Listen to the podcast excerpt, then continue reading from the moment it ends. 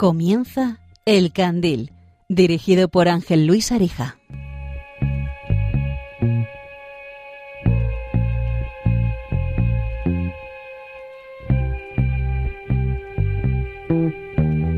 Quiero que veas el atardecer cuando el sol empieza a caer y tras él las farolas se encienden, el cielo se prende y se tiñe de tonos pastel. Buenas noches y bienvenidos a El Candil. Soy Ángel Luis Arija. Una vez al mes les iré acompañando en una de las madrugadas del martes al miércoles, a la una de la noche, a las doce de la noche en Canarias. Les digo, gracias, gracias por participar a los que lo han hecho en este segundo programa atendiendo al reclamo que les hice en el primero. Ya saben que lo pueden hacer mediante el email elcandil@radiomaria.es o mandando un mensaje de audio al WhatsApp 667 15 45 51. Lo repito, el 667 15 45 51. Como les digo, gracias a todos los que han mandado sus mensajes al final del programa, escucharemos algunos de ellos dándonos su visión acerca del primer tema que tratamos y del que volveremos a hablar hoy, de la gratitud. Vamos a seguir hablando de ello en este programa de hoy, del agradecimiento, y voy a aprovechar para comentar algo que quizás, reescuchando el otro, se quedó en el tintero. La pretensión de este programa será hacer llegar cada uno de los diferentes valores. Los valores con mayúsculas. Como yo soy un neófito en el tema, voy a intentar rodearme de gente que sepa acerca de esto. La última vez ya tuvimos al director de esta casa, de Radio María, al profesor de Estudios Superiores de Conservación y Restauración de la Junta de Castilla y León, Agustín Rilova, a Juan Jovelilla, director de Puerta Abierta de esta radio también, la neuropsicóloga Mercedes Castillo Chinchilla, en los centros Activa, al miembro de la Real Academia de Ciencias Morales y Políticas, catedrático emérito de la Universidad Complutense, el fundador de la Escuela de Pensamiento y Creatividad, el doctor en Filosofía, don Alfonso López Quintás, casi nada. Pero hoy, además, tenemos en la sección Desvelarte, donde hoy tocaremos la gratitud en música y literatura, al crítico musical Tony Carrasco, que nos hablará sobre la etapa cristiana de Bob Dylan, al filólogo y profesor de lengua castellana y literatura don Vicente Serrano Gómez, del Instituto Gonzalo Torrente Ballester, al médico de urgencias del Hospital Granadino San Cecilio, conocido en los medios de comunicación como Spiriman, y a ustedes, a los que han tenido a bien colaborar mandando un audio, también les escucharemos. Antes de empezar, déjenme dar la enhorabuena a una radio amiga de Radio María, Radio Seibo, de la República Dominicana. Allí esta radio, que da voz a los campesinos masacrados por las azucareras, ha ganado el premio del público en la muestra de cine y vídeo en defensa de la vida, que se ha celebrado en Guatemala. La semana que viene tendremos a uno de los mayores responsables de esta labor y de esta radio, un dominico asturiano que lleva por allí más de 20 años en misión y también nos hablará sobre algo de la gratitud. Digamos un punto de vista desde otro foco. El padre Miguel Ángel Gullón Pérez. Un referente para mí, ya les digo, personalmente. Si se perdieron el último programa, les recuerdo que pueden descargarlo o oírlo en www.radiomariapodcast.es www.radiomariapodcast.es Les adelanto que este es el segundo programa sobre el agradecimiento, sí, que probablemente no será el último, si Dios quiere. Así que les diré que pueden darnos su testimonio, su vivencia, un cuento, una opinión acerca de lo que más o lo que menos les ha gustado del programa en el 667 15 45 51. 667 15 45 51. Ya tenemos del último programa, las escucharemos más adelante. Les escucharemos a todos y emitiremos los que podamos. Ayúdenme a cruzar el camino hacia la luz de los valores, a construir entre todos algo útil y bueno, hacia la senda correcta. Bien hallados. He de encontrar una senda que me lleve a un lugar y no me siento capaz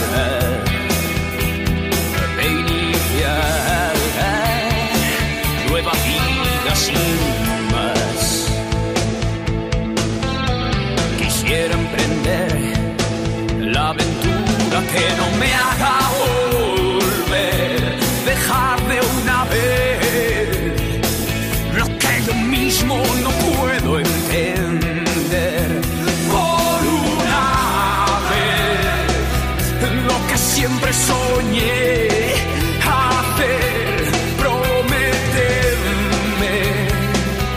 construir una senda. Desvelarte con el candil. Continuamos esta noche en el Candil y me gustaría ponerles un tema musical a ver si les suena. En este mundo que Cristo nos da, hacemos la ofrenda del pan. El pan de nuestro trabajo sin fin y el vino de nuestro cantar. Traigo ante ti nuestra justa inquietud, amar la justicia y la paz, saber que vendrás, saber que estarás partiendo a los pobres tu pan. Bonita, la verdad. Eh, cuando yo la escuchaba, iba de pequeño con mi abuela a la iglesia, cuando iba a la Eucaristía, sonaba esta canción y yo decía, qué canción tan bonita tiene, tiene el coro. Luego me di cuenta que otros coros también la cantaban. Y entonces me empecé a preguntar que de dónde había salido esta canción. Les quiero traer esta noche, les quiero presentar a Tony Carrasco, que no se dedica a la música profesionalmente, se dedica a otros menesteres, aunque ha hecho sus pinitos como manager también. Se dedica a la música por ocio, por devoción o por misión. No pierde el tiempo escuchándola, sino que al contrario, mejora su vida al hacerlo. Tony Carrasco, buenas noches. ¿Qué tal Ángel? Buenas noches. Encantado de estar contigo esta noche en el Candil. ¿A ti esta, esta melodía, esta canción, te suena algo? Me suena, me suena algo. Mira, precisamente es una canción que no pertenece a la, a la etapa más religiosa que tuvo Bob Dylan, Pero es una canción eh, que a mí personalmente me gusta mucho, es una de mis favoritas de él. Y no, la verdad es que desconocía que ha sido utilizada en, eh, en las iglesias, como estás comentando, y me parece una, una versión muy bonita, la verdad. Y entonces, esta, esta canción, ¿a quién pertenece? ¿Por qué dices que es de Bob Dylan? Sí, Bob Dylan, o mejor conocido como el viejo trovador de Minnesota, pues eh. Bob Dylan es uno de los artistas más influyentes del siglo XX y parte del siglo XXI. De hecho, bueno, recientemente, hace tres años más o menos, dos, tres años, recibió el premio Nobel de la literatura. Creo que fue el primer músico en recibir ese, ese premio, Ángel. ¿Y a qué canción pertenece entonces este tema musical que estábamos escuchando, tan escuchado en, en las iglesias? Esta canción pertenece a la primera etapa de Bob Dylan, a principios de los años 60, donde ahí Bob Dylan se dedicaba sobre todo a la canción protesta. Es verdad que esta canción, aunque se ha utilizado ahora en iglesias, como estás contando, no pertenece a su etapa más, eh, más religiosa. Sí, en cambio, Bob Dylan tuvo una etapa más, más religiosa, comprendida entre los años 1979 y 1981. Curioso. En este periodo de conversión al cristianismo, que quedó plasmado en dos álbumes, Slow Train Coming y Shape, Bob Dylan tuvo un proceso en, eh, de, de conversión por un hecho que, le, que se produjo en, un- en uno de sus conciertos. Cuenta Bob Dylan, de sus propias palabras, que al finalizar un concierto, bueno, pues al finalizar los conciertos de los años 70 se, se arrojaban muchas cosas al escenario y en una de esas cosas que le lanzaron al escenario era una como una cruz eh, de plata. Bob Dylan dice que él nunca coge nada de lo que le tiran al escenario, él se retira y, y bueno, pues ahí quedan las cosas. Pero esta vez la cruz como que le llamó la atención y, y la cogió. Cuenta Dylan que en la habitación del, del hotel, ya con, con la cruz esta en el bolsillo, él sintió como... O sea, que se la guardó al final, la, la cruz. Se la guardó, se la guardó y se la llevó al, al hotel. Ujú. Y cuenta Dylan que ya en la habitación del hotel sintió como una presencia que no podía ser de nadie más que de, de Jesús. Vaya. Él cuenta, él cuenta como que Jesús puso su mano sobre él y sintió su cuerpo temblar, que Ujú. tuvo como un renacimiento. Curioso.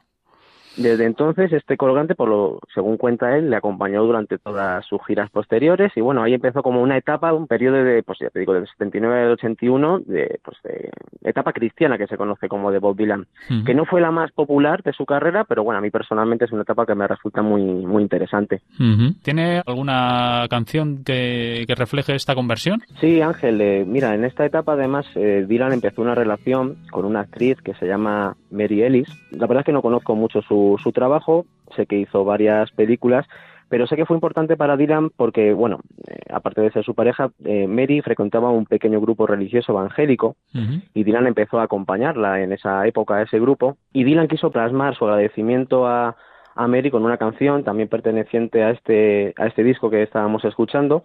La canción se llama Precious Angel, Gracias. Ah, Ángel Preciado. La he elegido también por ti, que lo sepas. Esta canción, bueno, está dedicada, él posteriormente lo ha reconocido así, o sea, no es una cosa suposición de la prensa ni nada, es una cosa que él ha reconocido, que esta canción está dedicada exclusivamente a, a Mary Ellis. Y bueno, en esta canción hay algunos unos versos en los que, bueno, deja claro pues a quién va dirigida. A mí personalmente me llama mucho el comienzo de la canción, en el que, bueno, se refiere a Mary Ellis como ángel preciado, y dice así, Ángel preciado bajo el sol, ¿cómo iba a saber que tú serías quien revelaría mi ceguera y mi perdición? ¿Cuán frágiles eran los cimientos que me sostenían? Eh, Escuchamos, si te parece, Tony, ese primer fragmento de, de la canción. Perfecto.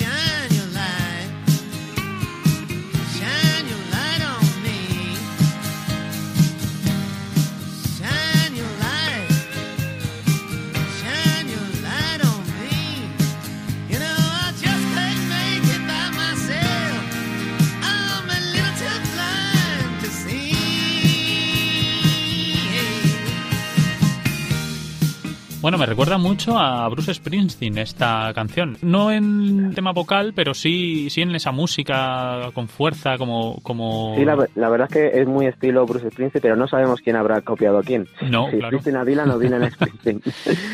bueno, sí, sin duda en esta canción aquí eh, eh, Bob Dylan estaba muy agradecido a Mary por hacer que llegara a ese estado de espiritualidad, ¿no?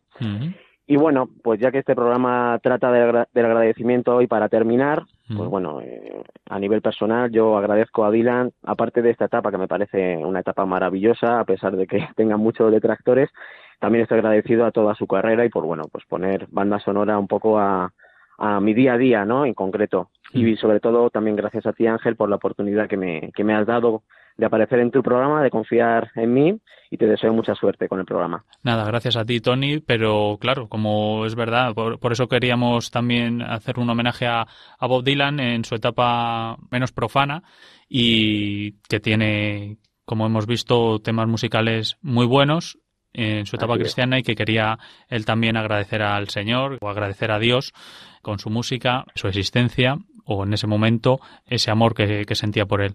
Tony Carrasco, un placer tenerte con nosotros y espero que Un no sea con vosotros. espero que no sea la última vez y igual que hemos empezado con una canción referente a Blowing in the Wind acabamos con la original de Dylan gracias Tony Mucha suerte. Muchísimas gracias a ti, Ángel.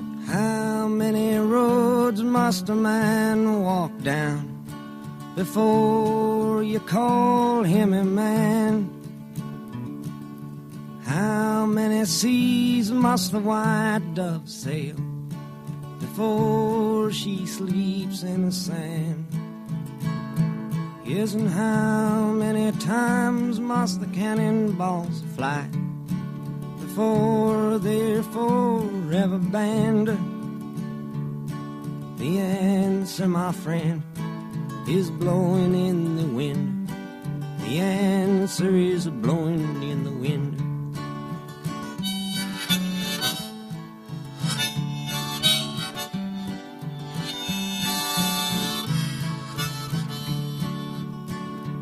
Yes, and how many years can a mountain exist before it is washed to the sea?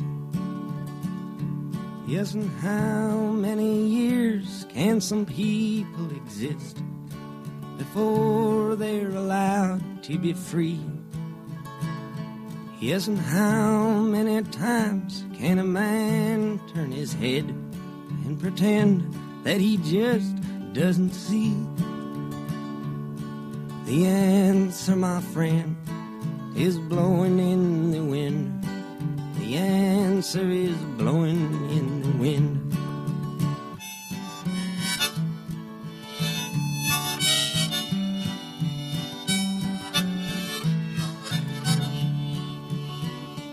Yes, and how many times must a man look up before he can see the sky?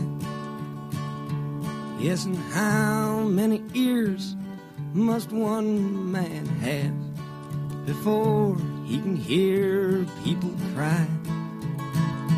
Yes, and how many deaths will it take till he knows that too many people have died? The answer, my friend, is blowing in the wind. The answer is blowing in the wind. Están escuchando El Candil con Ángel Luis Arija. Tenemos ahora a Vicente Serrano Gómez. Vicente, ¿te gusta Bob Dylan? ¿A quién no le gusta Bob Dylan? Esto es un clásico, ¿no? Para gustos los colores. Vicente Serrano es profesor del Instituto de Educación Secundaria Gonzalo Torrente Ballester en San Sebastián de los Reyes. Es filólogo, profesor de lengua castellana y literatura allí y, si Dios quiere, para el próximo año, doctor, incluso. Veremos. Esperemos. veremos. Hemos traído a Vicente porque quiero que a ver si nos puede ilustrar un poco acerca de alguna obra que trate el tema del agradecimiento. Yo hoy prefiero hablar de la gratitud en la poesía. Oh, eres un romántico. Y, mm, y la verdad es que desde los salmos podemos encontrar cómo la lírica, que es un género que se dedica especialmente al, al sentimiento y a la emoción humana, eh, la gratitud aparece. En este caso, pues eh, evidentemente es la gratitud a Dios. Por poner un ejemplo de salmo, podemos hablar del 138. Y a lo largo de toda la historia occidental de la literatura, la poesía está llena de gratitud, pese a ser un tema bonito o positivo. Y digo esto porque con frecuencia la lírica aborda temas mucho más tristes y más complejos desde el dolor, ¿no? Sin embargo, dentro de esos temas vitalistas, positivos, mm, bonitos, podemos decir de forma coloquial, está la gratitud. Por centrarlo, porque si no esto podría ser infinito, eh, hay un tipo de gratitud que me gusta mucho o que me interesa mucho, que es la gratitud de los poetas a los poetas, sobre todo desde el romanticismo, porque se considera que la, la poesía, la metáfora, eh, son formas de conocimiento y por lo tanto quien te ayuda a acceder a esas formas de conocimiento y a ver la realidad de distintas formas para plantearte posibilidades y conocerte mejor y conocer mejor al resto de seres humanos, pues desde ese momento es muy frecuente el, el, agradecimiento a aquellos que te han permitido ver eso, ¿no? A los poetas que han ido antes de ti, que los has leído y te han hecho, pues, eh, iluminar, ¿no? Te han iluminado y te han dicho esto es algo importante, incluso es importante para ti. Mm, me gusta mucho, bueno, uno de los poetas que más me gusta es don Vicente Alessandre y, mm, y él mm, dice en una entrevista en Radio Televisión Española eh, muestra su agradecimiento a, a Damaso Alonso porque fue la persona que le le dijo, "Mm, lee poesía, porque él mm, manifiesta en esa entrevista que antes no le gustaba la poesía porque la selección de textos que había en, en su libro del cole y del insti era, era terrible y que entonces él dice, pues nadie se puede sentir atraído por la poesía así. Pero de repente en un verano en Madrid conoce a Damos Alonso y Damos Alonso le pasa algunos, algunos textos y, y a partir de ahí él empieza su labor poética, ¿no? Y no piensa menos mal que apareció Damaso Alonso y le dijo, don Vicente, lea usted poesía, hombre. Eh, y entonces eh, me interesa mucho esa gratitud porque en el fondo la labor del poeta a veces es muy solitaria, ¿no? Y se siente uno pues incomprendido, eh, raro, marginado y encuentra a veces en gente del pasado personas a través de textos que le hacen o que nos hacen entendernos mejor, ¿no? Y, y en ese sentido creo que tenemos muchísimos ejemplos en, nuestra literatura y por no irnos muy atrás me parece bonito hablar de don Antonio Machado que es un, un buen hombre muy agradecido además, ¿no? Alguien que tenía muy, muy clara la conciencia de que es necesario agradecer. Voy a citar algunos textos por si algún oyente quiere leerlos. Desde un poema titulado Luz, que está dedicado a, a don Miguel de Unamuno, hasta uno que es una elegía, que es una elegía a Rubén Darío, creo, si no me equivoco, que se llama así, de hecho. Quisiera detenerme un poquito en este porque mm, en él lo que viene a decir don Andrés Machado es que, bueno, pues hay que reconocer la labor de, de Rubén Darío y llama a todo el mundo, ¿no?, a, reconocerlo, pero con ese sentido de gratitud porque alguien te ha mostrado algo que tú no veías, porque además en este caso sabemos que Rubén Darío aporta a nuestra literatura una renovación que por primera vez se produce desde mm, Latinoamérica o Sudamérica hacia, hacia España, porque hasta entonces había sido una relación más de metrópoli, colonias, ¿no? que impedía un poco la influencia desde el otro lado. Y eso es lo que viene a decir Antonio Machado, ¿no? que es muy de agradecer quien viene, quien te ilumina, quien te trae nuevas ideas y quien te hace ver eso, eso que tú no ves. De hecho, en el fondo, las elegías son grandes poemas de gratitud, aunque no aparezca de forma explícita, ¿no? Y por eso quizá me parece que son los más interesantes, ¿no? Aquellos en los que de forma velada lo que estás diciendo es gracias por haber escrito lo que has escrito y gracias por, por haberte dedicado a esto. Está bien que digas esto de los poetas que dedican la o dan las gracias a otros poetas, a otros colegas de profesión o bueno, quizás ni siquiera en, en algunos casos eran profesiones, ¿no? Eran simplemente pues Arte, arti- labor, artistas, no sé, técnica. claro. Porque bueno, podríamos dedicar eh, casi uno de la gratitud solo a Leonor, ¿no? Por eso sería un programa entero para dedicarle no vamos a entrar porque si no ya sé yo que me haces tres programas seguidos. Bueno, de alguna forma, yo creo que además la, eso es muy claro, ¿no? Pese a que hay una parte de los textos que nos ha llegado a través de Campos de Castilla, que es una obra muy complicada por porque se escribe tras la muerte de Leonor, en realidad Leonor renueva de vida a Antonio Machado de una forma que, que también es muy manifiesta y que a veces no está en su poesía directamente, pero sí en otras obras. Pero efectivamente, como tú dices, eso nos da para otro programa entero, ¿no? Pero es verdad que don, An- eh, bueno, yo le llamo don Antonio porque, bueno, con mucho cariño no y respeto. Cada día que lo leo me parece mejor persona, lo cual es un poco una invención mía porque evidentemente estoy conociendo al autor y no a la persona. Pero hay algo que rezuma de sus textos que es la bondad, la bondad con humildad, pero es una persona profundamente agradecida en muchísimos, de muchísimas formas, ¿no? Entonces, sí, además de a sus compañeros, por cierto, no siempre ni en otras profesiones se agradece tanto a los colegas, ¿no? Eso no está exenta la competitividad y todos conocemos ejemplos clásicos donde se ha producido, pero es verdad que es muy bonito rescatar a alguien que, que agradece a sus compañeros a los que nunca ve como competidores en ningún sentido, sino como a las personas que también contribuyen a que él sea el poeta que es, ¿no? Y a veces muy coetáneos, efectos a Rubén Darío y Lorca evidentemente son coetáneos, no es una cuestión de agradecimiento a alguien que ya ha fallecido, Es- pienso que está bien elegir eh, la poesía para contextualizar lo del agradecimiento en general, porque Nos, nos decía en el último programa Agustín Rilova, que es profesor de restauración y arte en Valladolid, y nos decía que al ser humano en general le había costado mucho plasmar este valor de en el arte, el valor de la gratitud. Entonces en literatura yo no sé si pasa esto también, pero creo que el modo mejor donde se puede plasmar a lo mejor es en poesía, quizás en teatro o en prosa igual no no es tan no es, A ver, no es tan normal. Es que en los en el género narrativo o en el o en el género dramático que comparten esto que voy a decir, es esencial el conflicto. Claro. Si no no leemos, Mm. no vemos teatro, nadie va a ver una obra de teatro en la que alguien da gracias a otro así como leitmotiv, ¿no? O,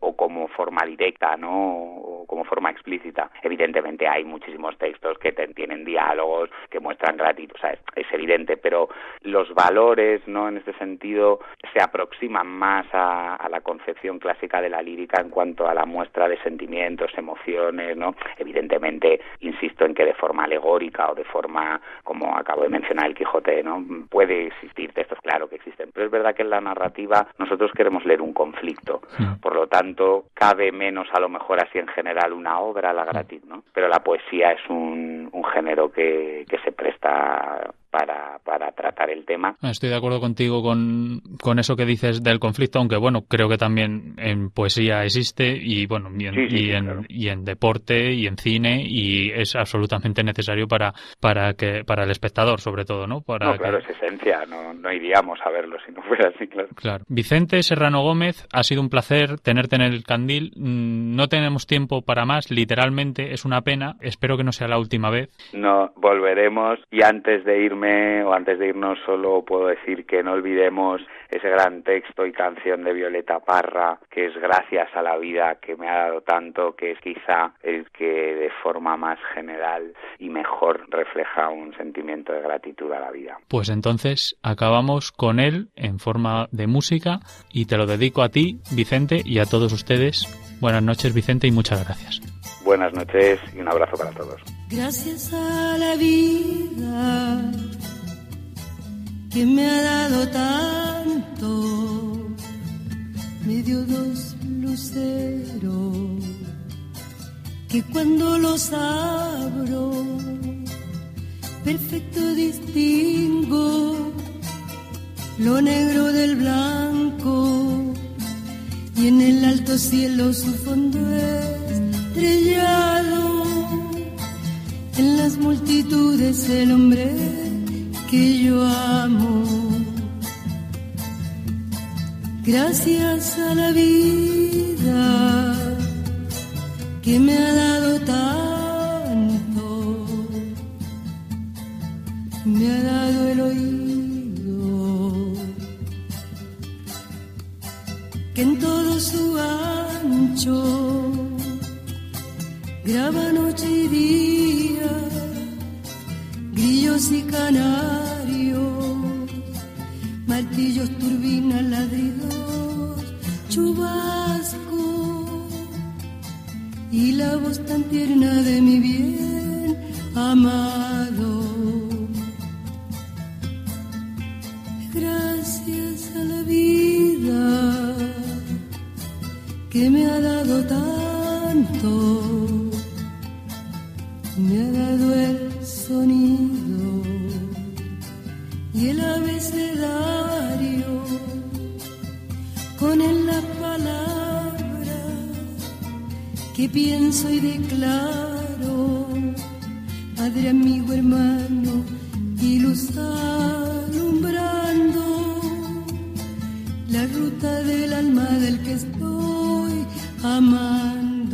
Están escuchando El Candil con Ángel Luis Arija. Tenemos ahora a Jesús Candel, que es médico de urgencias del Hospital Clínico San Cecilio de Granada. Además es presidente de la Asociación Justicia por la Sanidad y lucha en defensa de la sanidad pública. Pero claro, esto de luchar, por definición, pues conlleva a pelear, a combatir, a disputar. Buenas noches, Jesús. Buenas noches, encantado de estar con vosotros. quería decirte, todo esto de la pelea, de la lucha, porque Jesús ha hecho muy viral, que esto es eh, al final que con sus declaraciones en, en Instagram, en redes sociales, con vídeos, ha salido en, numerosas, en numerosos programas de televisión, han sido muy vistos, muy difundidos, muy comentados. Toda esta fama, Jesús, ¿cómo, cómo la llevas tú? ¿Cómo, es posible que haya sido tan difundido? ¿Por qué crees que ha sido posible esto? Yo creo que por la simplemente por lo que la, falta que hay ahora de la gente que no es espontánea, ¿no? La gente que vemos en la tele, los políticos, los personajes públicos, digamos, dicen las cosas que la gente quiere oír o, o buscan un objetivo, ¿no? Pues yo lo único que he hecho es ser espontáneo, decir lo que pienso, eh, que lo pensamos mucha gente y nada más. Eh, he contado, pues, valores simplemente de lucha por mis pacientes y eso me ha llevado a múltiples problemas porque, bueno, en este mundo hoy día, en esta sociedad que está tan falta de valores, pues la gente no está acostumbrada a oír a alguien que, que dice lo que piensa, ¿no? Y, y no quiere quedar bien. A mí es que realmente eh, me da igual lo que piense la gente de mí, ¿no? A mí me importa lo que piense mi mujer y mi hijo, sobre todo, y mi familia, mis buenos amigos y el resto de gente que no me conoce, pues simplemente he hecho vídeos denunciando temas, pues bueno, pues gordísimos y, y denunciándolos con un objetivo, que era conseguir, como hice en Granada, pues romper una fusión hospitalaria, que se reabriera un hospital que cerraron y denunciar muchísimos temas que, que lo ha pasado la gente en la sanidad, la sanidad pública. Dices que a ti te importa la opinión de los que te importan, que es como, como debe ser, pero merece la pena toda esta enjundia de, de ataques, porque además yo te he seguido y has tenido ataques, eh, bueno, hacia con pintadas en tu domicilio contra tu familia. Eso no lo hace. No quiero tampoco señalar a nadie, no quiero crispar tampoco a, a la audiencia, pero eso, eso no lo hace una persona anónima que no, no gane nada con eso. Eso lo hace gente a la que estás metiendo el dedo en el ojo. Claro, es decir, vamos a ver, yo he sufrido eh, amenazas de muerte con, con matones, es decir, yo he tenido matones en mi consulta y pintadas en la puerta de mi casa con unas fo- fotos de mi hijo en una diana que dice la Guardia Civil que eso no lo habían visto ni con ETA, es decir, te intentan callar, son gente cobarde que lo que te intentan es amedrantar para que dejes de luchar, te abren expedientes, te hacen la vida imposible, entonces realmente tú me preguntas si merece la pena, pues claro que merece la pena, si, si, si la vida eh, merece la pena vivirla dedicándola a los demás. Es decir, es que yo en la educación y los valores que me han dado desde siempre, entonces es lo que hago, por eso soy médico, ¿no? Porque me apetecía hacer una profesión que pudiera servir a los demás. En este caso, el sufrimiento, el dolor, la enfermedad, ¿no?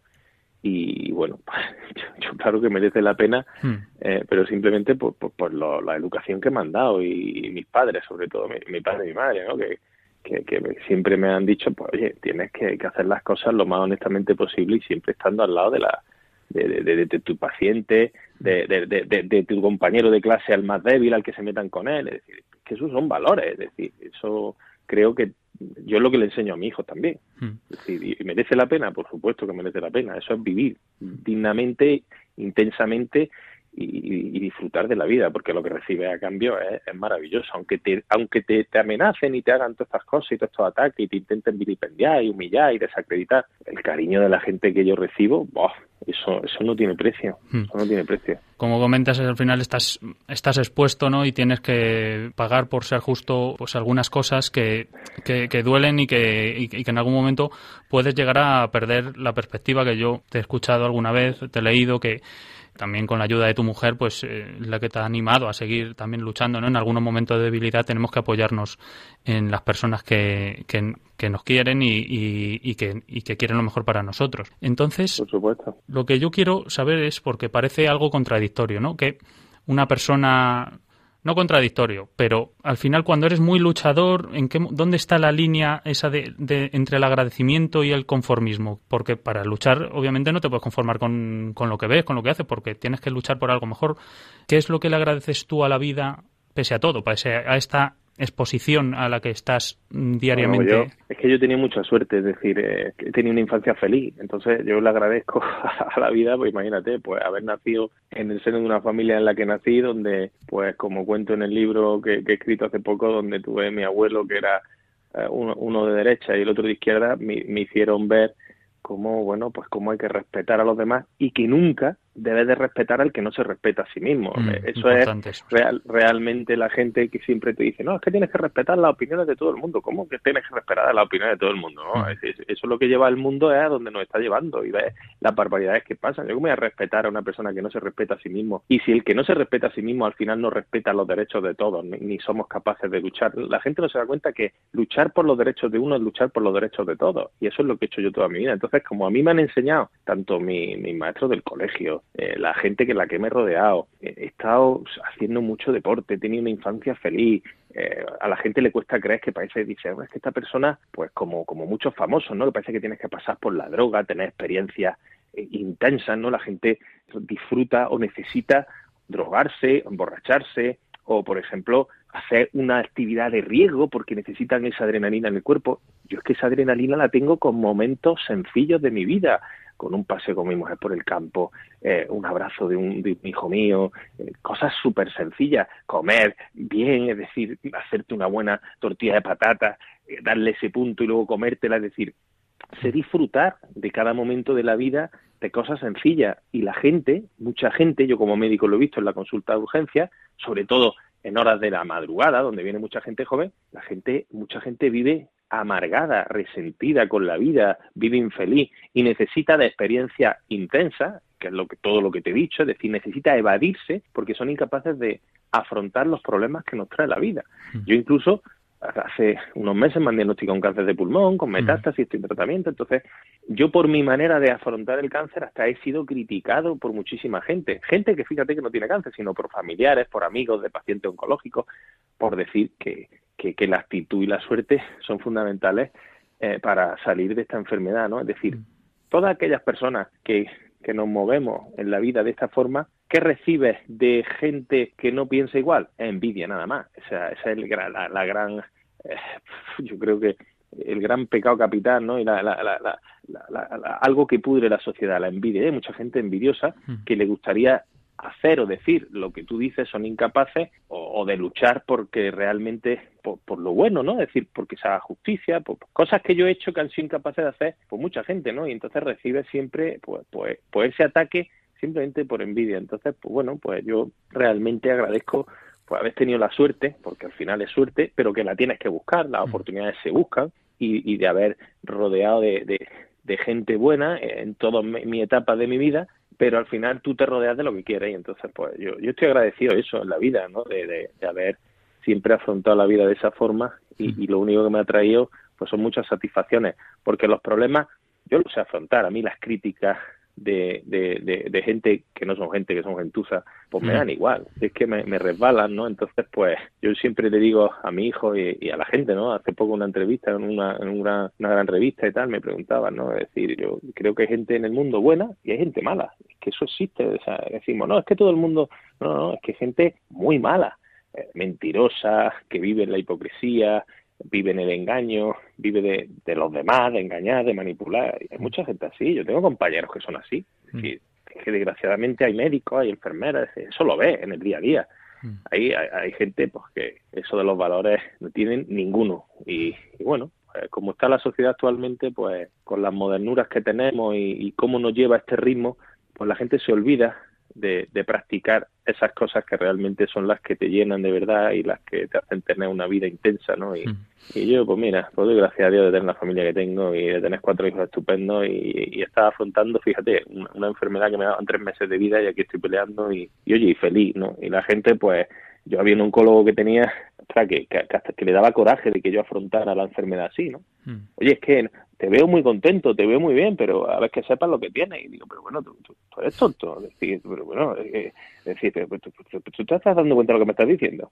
Estás preguntando cómo estoy clínicamente y te estoy diciendo que estoy eh, de narices. Sí, bueno, se, ¿Te se molesta ha- eso? en los últimos días, en las últimas semanas, se, se ha hablado mucho de eso. De hecho, a mí no me paran de llegar cuando hablo de ti con, con amigos, con, con gente, porque estás, estás muy, muy en los medios, ¿no? Entonces estás, es así, estás en, estás en boca de, de mucha Bueno, gente. estoy- Y, y me llegan y me llegan comentarios que además yo no te quería preguntar por ellos, pero es que Spiriman, que es como le llaman, pues es que no, no puedo decir lo que dice, porque es que eso eso de decir que la gente se que tiene- la gente que tiene cáncer se muere porque quiere y todo esto digo, bueno, yo tampoco mm, tampoco te puedo defender ante todo, Jesús, pero pero es verdad que claro, la fra- una- sacas una frase de contexto y al final eh, se convierte en tu peor enemigo, aunque la hayas dicho y aunque tengas toda la razón del mundo, porque al final lo que quieres decir, entiendo yo, es que no te abandones y que al final tu propia lucha es la que te va a a salvar, aunque aunque al final sea la muerte y la muerte ni siquiera es lo peor que te puede pasar,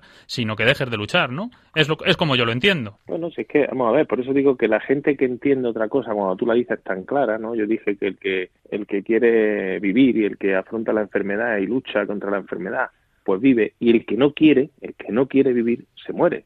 Y eso es una realidad. Entonces la gente lo que no entiende es que hay personas que cuando le diagnostican un cáncer y le diagnostican metástasis, un estado avanzado y tal, no quieren luchar y se mueren porque el sistema inmune, y eso está comprobado científicamente, y lo que le fastidia a la gente es que digas cosas que están basadas en la evidencia científica, que la actitud y la suerte luego en el tratamiento, cómo responda y tu fortaleza mental, pues te harán que te cure o no. Entonces lo, lo, que le fastidia a la gente es que le digan la realidad de las cosas, es decir, porque no son capaces de afrontar un problema en la vida básico, imagínate poner una reclamación o solventar una cosa y se vienen, la gente se agobia, es pesimista, y, imagínate cuando les dicen que tienen una enfermedad, la gente quiere vivir de la compasión, todo el rato, y hay que ver, y mira qué enfermedad tengo, que en vez de decir actitud y para adelante, porque cualquier enfermedad hay que afrontarla así. Mi mujer lo dice que trabaja en la UBI, ellos lo ven en la UBI, en pacientes críticos, ven los que van a salir y los que no. Hay gente que no quiere. Es muy duro todo lo que pasa y, y te puede hundir. O sea, a mí me ha pasado en tratamiento cuando te están poniendo la quimio y es que te deja tan hecho polvo que no tienes ganas de vivir. Ahora, hay gente que por eso, que si no tiene esa manera de afrontar la vida así, pues se muere. Y, y yo tengo compañeros de tratamiento pues que se han muerto porque además te lo dicen allí. No quiero vivir, no quiero, no quiero seguir luchando, no quiero, pues te, te- te vas a morir. Eso es lo que dije, eso es una realidad. Entiendo que a la gente que tiene familiares con esa enfermedad y que han visto que sus familiares han fallecido y que malinterpreten o se pongan, o sea, tú que sabes qué piensa tu madre en el momento de que está afrontando esa enfermedad, tú no te puedes meter la cabeza de tu madre. Yo, yo tengo pacientes que han venido a, a- a la urgencia a, a que los ceden y te han pedido y me han pedido que los cede porque se querían morir, porque ya no podían más en un estado terminal increíble. Y, y, y- y te deciden los familiares cómo cómo cómo puedo sedar a su padre si su padre quiere vivir digo pero vamos a ver si si si, su- si su padre está que no quiere vivir si su padre me está diciendo que ustedes van a ver los cinco minutos que está deprimido que pasan olímpicamente de él y sea sabes que es que toda esa gente que malinterpreta lo que yo digo es gente simplemente resentía que les duele escuchar las verdades. Las verdades no son para todos los oídos. Entonces entiendo que hay gente que yo cuando haga vídeos o diga cosas, porque yo lo que hago es decir lo que pienso y hago un vídeo porque me entretiene y fíjate, y como tengo miles y miles de personas que me ven, ya millones en algunas redes sociales, pues bueno, pues digo, pues, pues genial, pues sí, lo mismo que le doy estos consejos a mi hijo, suelto lo que digo y, y me apetece, pues doy mi opinión, ¿no? Si no hay conflicto parece que no que no y es una realidad, eh, vivimos con él y cuando hay un conflicto en el sentido negativo, pues aprovechan de eso, hacen marketing y hacen marketing contra ti y tú también utilizan como producto para lo que les interesa, claro, no para hacer el bien, como intentas hacerlo y ser honesto con, con lo que haces. Entonces, al final te acabas convirtiendo en, unas, en un producto de gente mala, como tú decías, que tenemos que convivir con ella y no nos queda más remedio. Yo dije, en, un, en un momento, yo me acuerdo que me cambió mucho mi lucha en la sanidad, ¿no? Que me preguntaron en alguna entrevista, hice un vídeo, ¿no? Pues preguntándome que qué me movía y tal. Y yo dije en, un- en una ocasión, pues dije, pues mira, yo, ¿y, y todo esto de en qué te viene y tal? Y yo dije, pues mira, ¿tú ¿por qué haces estas cosas? ¿No buscas, que busca un puesto político? Luego se ha demostrado que no, ¿no? Porque me he mantenido siempre ahí. Yo dije, mira, yo simplemente intento imitar a alguien que se llamaba como yo, que vivió hace dos mil años y que, oye, y que hizo muchas cosas por los demás, se reveló en su época, muchos pensamos que es Dios eh, por las cosas que hizo, otros pues, pues, piensan que no, yo realmente pues tengo ese sentimiento de que alguien, algo sobrenatural, no sé, lo que, lo que he leído sobre él, lo que he visto sobre él, entonces pues bueno, pues yo tengo mis sentimientos, oye, y cuando me muera sabré si hay algo más o no, es que eso al final no lo vamos a saber hasta que nos muramos, el hecho de vivir con ese sentimiento, pues oye, pues hacer un poco de las cosas que él hizo le llevó a lo que le llevó. Está claro, será así siempre, decir, el dedicarte a los demás sin pedir nada a cambio, el intentar hacer lo mejor posible, eso siempre eh, va a ser criticado y atacado, ¿no? Por esa gente que no cree en nada, que no cree eh, en, en confiar en los demás, en entregarse a los demás, es decir, y que solo piensan en su culo, es decir, que lo único que le importan es son ellos y, pues bueno, pues de cara a la sociedad, pues son, como digo, los que da bien, los cobardes, los que callan cuando realmente hay una injusticia y miran atrás o ven cosas en su trabajo y la gente pues hay un individualismo tremendo hay un corporativismo tremendo entre los médicos eh, pasan cosas que dices cómo pasan estas cosas yo me he enfrentado siempre a eso si una persona pues que dice que no que esto no está bien no entonces la gente te ataca por eso no Te ataca por eso porque, porque lo que ven en su espejo de ellos mismos no les gusta, entonces tienen que atacar por a... supuesto Claro. por supuesto Bueno, Jesús Candel, además de su lucha, como él dice, por la sanidad pública, eh, se le ha sumado esta de, de la que nos habla, que creo que comenzó en agosto, que es cuando le detectan un cáncer, y lejos de rendirse, pues sigue luchando como, como lo hace una persona honesta, que es, que es lo que yo considero que, que es, y por eso está aquí. Me gustaría ponerte un corte de audio, obviamente, aunque sale vídeo en tu cuenta de Instagram, y es este el corte. Bueno, pues aquí estamos. Después de mucho tiempo, es mi primer día que estoy llevando a mis niños al colegio. ¡Qué bien! ¡Qué bien, Antonio! Pues sí, yo estoy súper contento aquí rompiendo pronósticos, ¿eh? Que me lo ponían muy negro y seguramente en este mes no tenía que estar aquí. Así que nada, tan a gusto, fuerte. Y ahora ponernos nuestras mascarillas, ¿no, Antonillo? Sí. Pues nada, Jesús, venga, cortamos, un yeah. Yeah. Estamos todos juntitos. Estamos aquí juntitos, yeah. Me llaman la atención dos cosas de, de este vídeo. Son Jesús y Antonio, ¿no? Los hijos, tus hijos a los que llevas a- al cole esa sí mañana. los dos mayores los dos mayores los lleva mi mujer que entran antes sí. Lo que comentabas antes, ¿no? Eh, disfrutar de una tortilla de patata, de un abrazo, de llevar a tus hijos otra vez de vuelta al cole cuando, pues, entre la pandemia y, y el cáncer que te detectaron en agosto, pues no sabías si lo podrías volver a hacer. Es, desde luego es, es algo para celebrar. Pero les hablas claro, ¿no? ¿Qué, edad- qué edades tienen Jesús y Antonio? Porque no, no les ocultas nada, ni no no no se lo dices abiertamente. ¿Cómo se lo toman ellos? Pues bien, porque al final tú tienes que normalizar lo que la gente no normaliza, ¿no? Es que hay tantos tabús con tantos temas, ¿no? Y, y entiendo, pues bueno, pues que le sorprenda a la gente que yo hable con esa claridad con los niños, que muchos vídeos los hago delante de ellos, no he hecho muchísimos, por desgracia los tuve que quitar, en algunos salían ellos, y los tuve que quitar por todas las amenazas que sufría y decidí pues que no salieran sus caras nunca en internet, Mejor. y se le escucha y que me dio penilla, ¿no? Porque la verdad nos lo pasábamos muy bien haciendo esos vídeos y tal. Pero bueno, ahí se escucha pues eso, algo que yo quiero transmitir, ¿no? Porque parece que, bueno, es lo que te he dicho antes, ¿no? Que, que son cosas sencillas y con ese vídeo quiero transmitir, pues decir, esto es lo que me ilusiona a mí de verdad, es decir, este soy yo, o sea, yo estoy disfrutando ese momento. Eso para mí es una dosis, pero vamos, de, adrenalina, de, de vida, de- te llena el corazón que te estalla, ¿no? Estás con ellos, escucharlos, ¿no? Porque eh, Jesús coge la cámara, graba y lo que nos sale, ¿no? Y ahí lo oye, y, oye, Antonillo, estamos aquí junticos, ¿no? Pues echan de menos que yo lo lleve al colegio, echan de menos pues todo esto, ¿no? Que nos estamos viviendo, pues los niños, pues realmente pues la situación que estamos viviendo con la pandemia es horrorosa para los niños lo que les estamos haciendo, ¿no? Con, con todo este confinamiento y todo y todo esto, ¿no? Que no puedan jugar, que, que no haya equipos de, de, de fútbol, de cosas que puedan jugar ellos. Y la verdad que es, es, vamos, lo que le estamos, lo que están pasando es verdaderamente pues, pues terrible para ellos, ¿no? Que nosotros hemos estado en la calle. Y, y ahí, pues bueno, pues me emociona oírlo, oírlo ¿no? Eso, ¿no?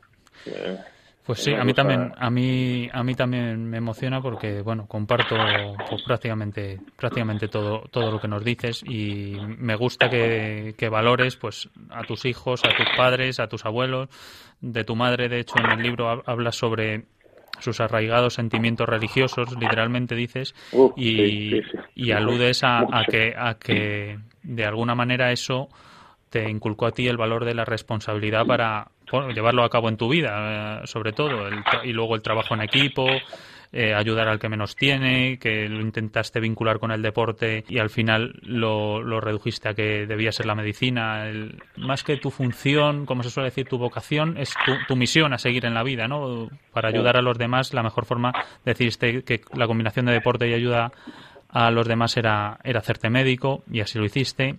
Y entonces yo te he querido traer este programa porque este programa lo quiero hacer sobre valores. Hemos empezado con la gratitud, pero cuando hablamos de valores siempre decimos que es algo positivo, algo maravilloso y sin embargo a veces cuando los intentamos transmitir nos tiran piedras, nos echan de todo, ¿no? Nos echan por tierra todo, todo lo bueno y tú eres un ejemplo de eso, tú eres un ejemplo de la sombra de los valores, porque no tienes pelos en la lengua, los dices y te está cayendo una, Jesús, que, que no te... Bueno, tiene, tiene, pero tremenda, ¿no? Eh, este sistema lo que hace a las personas que realmente pues luchamos pues desde la espontaneidad y por todo por todo lo que tú has dicho, ¿no? Que tenemos valores y que no buscamos nada más que simplemente que las cosas sean justas, luchar por nuestros pacientes, por lo que sea, ¿no? O contra una injusticia, pues te- el sistema te, te- aquí, si hubiera, está claro que si hubiera en otro país como Colombia, me hubieran pegado un tiro en la cabeza. Aquí qué hace el sistema, pues te quiere dejar sin trabajo, te expedientan, te llevan a los juzgados, pero te llevan a los juzgados además de, ma- de manera que, o sea, ellos te insultan, te vilipendian, sacan noticias, utilizan todos los medios de comunicación para que nadie sepa dónde viene la noticia. A mí salió una noticia, fíjate, que yo había acosado en el trabajo a 82 mujeres. O sea, verdaderas barbaridades. Es decir, eh, que luego además tú la- las denuncias y no sabes de dónde ha salido, ¿no? El sistema, eso es lo que hace eh, la- los políticos, las instituciones públicas, se hacen dueños de ellas cuando esa institución es de todos y utilizan todo un arsenal de cosas que tienen a su alcance, de dinero público, para poner en marcha esa maquinaria para que nadie los pueda quitar de ahí, para que nadie pueda denunciar todas las corruptelas que hacen, todas las barbaridades que hacen, porque yo es que he contado vídeos de barbaridades, de barbaridades además que he demostrado en los juzgados, pero que no me han aceptado esas pruebas. De todo. Entonces yo que me he defendido pues con el insulto he llamado a la gente lo que es. De todo. En vez de decirle mala persona, pues lo he llamado con un adjetivo muy vulgar y, y- y palabrotas, ¿no? Y eso me lo ha criticado la gente. Dice, tú fíjate la hipócrita que es la gente, que, que si vivieran la situación que he vivido yo, muchos estarían con una depresión, otros se hubieran suicidado, otros estarían amargados vivos, es decir, no hubieran aguantado lo que yo he aguantado. Y- y- y encima te atacan y te dicen, o sea, o sea, no tienes ni derecho a defenderte. O sea, hacen injusticias contigo, hacen barbaridades contigo, te quieren quitar el trabajo, te intentan inhabilitar. O sea, conmigo han intentado de todo y nunca han podido con nada. Por eso, por mi perseverancia y por el apoyo de tantísima gente, pues que al final valora eso. Es decir, la gente cree que no se valora eso. Yo sí, yo te puedo decir que sí. Eh, yo no hay sitio donde vaya de cualquier lugar de España que me encuentre gente por la calle que lo único que reciba es un cariño, no te puedo hacer una idea, bestial.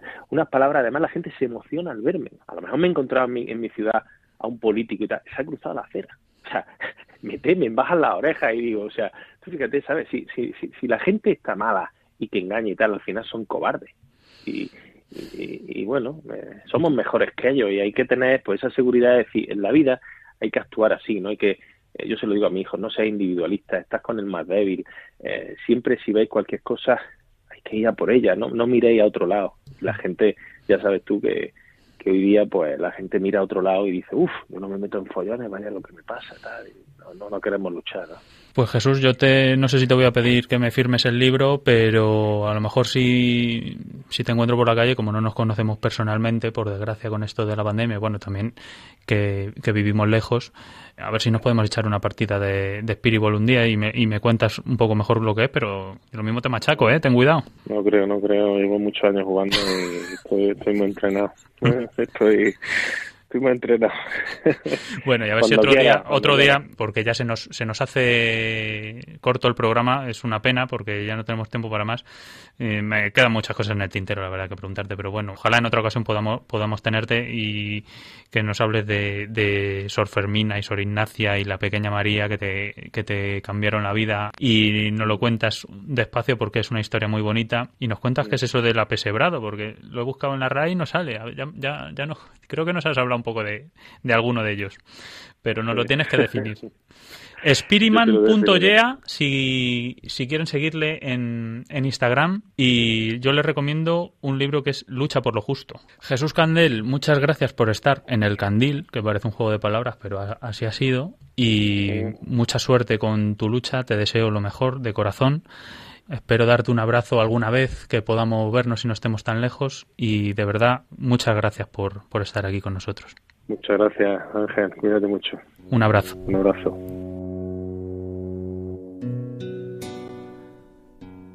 Ahora ha llegado el momento de escucharles a ustedes. De nuevo, gracias por sus cuentos, testimonios, experiencias o ideas acerca de la gratitud. Me están siendo de mucha utilidad. Quiero pedir perdón a aquellos que no van a entrar en este programa, pero que posiblemente sí entren en posteriores programas. Vamos a ver qué nos dicen. Abrir los ojos por la mañana, ver la luz del sol y que no te duela nada, pero sobre todo tener a la familia bien, tener salud. Hay que dar gracias a diario y siempre con alegría, porque la alegría es gratitud. Hace unos días se encendió el candil. Lo escuché de principio a fin y me pareció un gran programa, con un final muy bonito y emotivo. Únicamente quería daros las gracias y a Ángel decirle que es un excelente comunicador y que te deseo lo mejor. Por último, aprovecho para deciros que me encantaría que hicierais un programa sobre el respeto, ya que me parece un gran valor, al igual que lo es la gratitud, claro. Un saludo de vuestro oyente Javier Pérez, larga vida al candil y que nunca se apague. Agradezco que aunque no tenga a mi familia todo lo cerca que me gustaría, los tengo a todos con salud y con trabajo. Lo primero, felicitarte por el programa, Ángel. Me ha gustado mucho y no sé, me ha llamado mucho la atención, sobre todo porque lo que recomendasteis de escribir tres cosas al día, de en plan agradecimientos y eso, pues la verdad es que yo lo llevo haciendo ya bastante tiempo y la verdad es que me funciona. No sé, es algo que me, que me agrada porque escribes los tres agradecimientos, bueno, o también cosas positivas que has tenido durante el día y, la verdad siempre reconforta y la verdad eh, me gusta mucho que hayas dado esa idea a, a todos los oyentes y, y nada, yo también la recomiendo. Me ha encantado el programa. Quisiera dar gracias a esas personas que me enseñaron al iniciar un viaje a hacerme la señal de la cruz. Creo que eso me ayuda para ser mejor conductor y respetar a los demás. Gracias.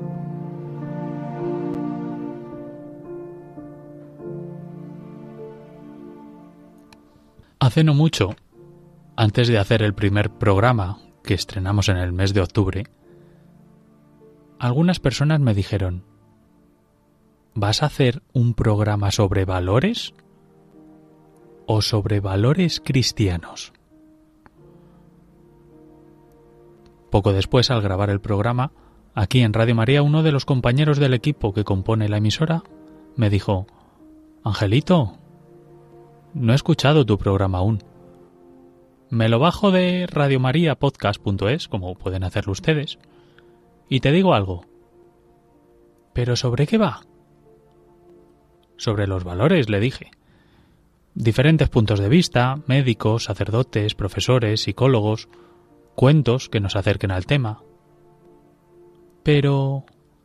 ¿De todos los valores o de los valores cristianos? Bueno, les voy a decir. Yo no sé cuáles son los que no son cristianos. No me voy a ir muy lejos. Cualidad que poseen algunas realidades, consideradas bienes, por lo cual son estimables. Esto es lo que dice la RAE, la Real Academia de la Lengua Española. Cualidad que poseen algunas realidades, consideradas bienes, por lo cual son estimables. Díganme ustedes, si se la saben, cuáles son los otros valores. Lo pueden hacer al teléfono 667 15 45 51 o escribir a elcandil@radiomaria.es o en Facebook a El Candil de Radio María. Allí también aparece el teléfono, el 667 15 45 51. Intentaré en el siguiente programa invitar a alguien que me lo aclare un poco más. Seguiré dándoles las gracias de antemano en el siguiente programa. Les espero y gracias por escuchar. Quiero que nos volvamos a ver. Déjame ver cómo me ven tus ojos. Quiero decirte que si hablamos de mirar, los ojos son de quien te los hace brillar. Quiero que nos volvamos a ver. Han escuchado en Radio María El Candil, dirigido por Ángel Luis Arija.